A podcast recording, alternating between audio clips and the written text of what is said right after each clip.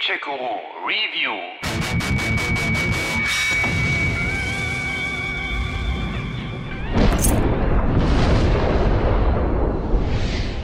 Hat jemand eigentlich mal mitgezählt, wie viele Horrorgames damit beginnen, dass der Held der Geschichte an einem verlassenen, heruntergekommenen Haus ankommt, wo der gesunde Menschenverstand und der Überlebenswille einem sagen, lauf weit, lauf schnell, aber dreh dich nicht um, aber geh auf keinen Fall, niemals, nie, nicht in dieses Haus? Keine Ahnung. Okay, ich auch nicht wirklich. Jede Menge Resident Evil ist jedenfalls dabei und jetzt auch Silver Chains.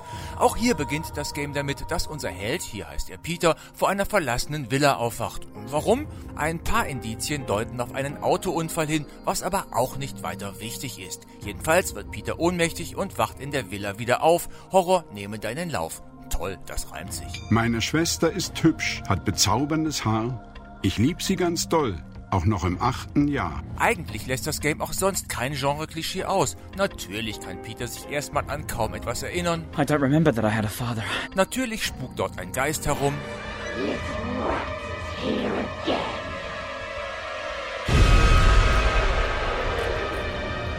Vor dem ihr dann immer wieder mal panisch flüchten und euch verstecken müsst.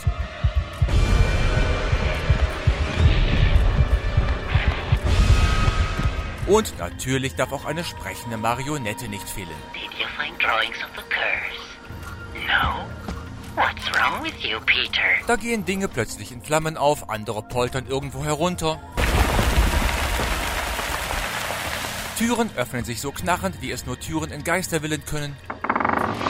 Es gibt Spieluhren, die bedrohlich vor sich hin klimpern. Während das Klavier von Donnergrollen untermalt wird.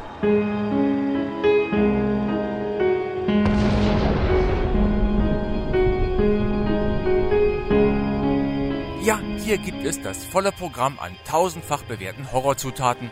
Oder fehlt noch irgendwas? Ich warte darauf, dass im nächsten Augenblick ein verrückter Clown um die Ecke springt und mich von hinten mit seinem Akkordeon erschlägt. Na gut, den hatte ich tatsächlich übersehen. Ein Horrorclown wie der aus S kommt nicht vor, aber egal. Das alles jedenfalls bildet die Kulisse für eine anfangs durchaus interessante und auch schön gruselige Geschichte. Wie eingangs erwähnt, kommt Peter im Inneren der Villa in einem staubigen Schlafzimmer, umgeben von Puppenteilen, die an Schnüren von der Decke hängen, wieder zu sich.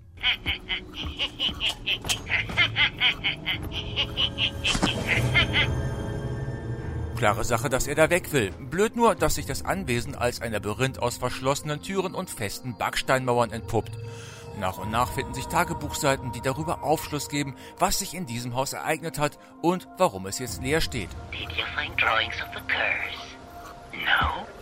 What's wrong with you, Peter? Ohne zu viel verraten zu wollen, es geht um eine Familie mit ihren drei Kindern, um ein seltsames Kindermädchen und um, sagen wir mal, ungewöhnliche Vorkommnisse, die sich seit ihrem Auftauchen ereigneten. Und als Peter dann auch noch seinen Namen ins Holz eingeritzt findet, bekommt die Sache für ihn auch eine persönliche Note. Denn But I don't remember anything from my childhood. gerade zu Anfang wird so tatsächlich eine intensive gespenstische Atmo aufgebaut. Peter muss ein Ritual absolvieren, um das Haus und seine Geisterbewohner von dem Fluch zu befreien. Stück für Stück enthüllt er die Geheimnisse, durchforscht das Haus und stößt dabei immer wieder auf wohldosierte Schreckensmomente. Das alles verflacht allerdings mit zunehmender Spieldauer.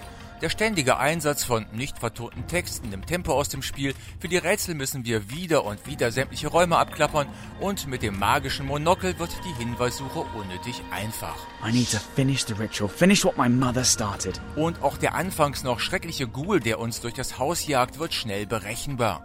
Kündigt er sich durch seine markante Musik an, geht's einfach ab in den nächsten Schrank, wovon es mehr als genug gibt, wo wir dann warten, bis der dünnhäutige Kollege wieder abzieht.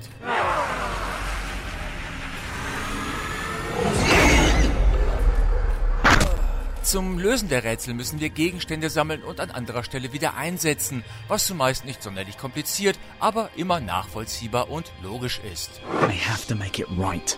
Weniger logisch dagegen ist, dass manche Türen erst verschlossen sind, um dann später plötzlich offen zu sein. Oder dass Freund Peter zuweilen anscheinend nicht in der Lage ist, über selbst kleinste Hindernisse zu steigen und uns so zu Umwegen zwingt, dann aber wieder mühelos über andere, wesentlich größere Objekte klettert. She couldn't do it. I don't want to believe it. Und auch die recht langen Ladezeiten nach einem Bildschirmtod und die mit gerade mal drei bis fünf Stunden arg kurze Spielzeit lösen beim Spieler nun ebenfalls nicht gerade Begeisterungsstürme aus. Genau wie, Achtung Spoiler, die doch etwas enttäuschende Auflösung am Ende. You betrayed us. Technisch hingegen hinterlässt Silver Chains bis auf einige Performance-Probleme einen guten Eindruck. Die Schauplätze sind detailliert und hübsch gestaltet, das Sounddesign gibt sich redlich Mühe, seinen Teil zur Horroratmo beizutragen und die englischen Sprecher machen einen ordentlichen Job, durften sich aber auch gerne mal öfter zu Wort melden.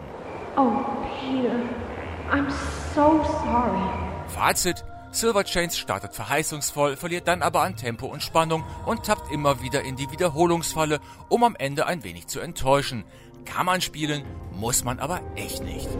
There's something missing here. Gamecheck Guru.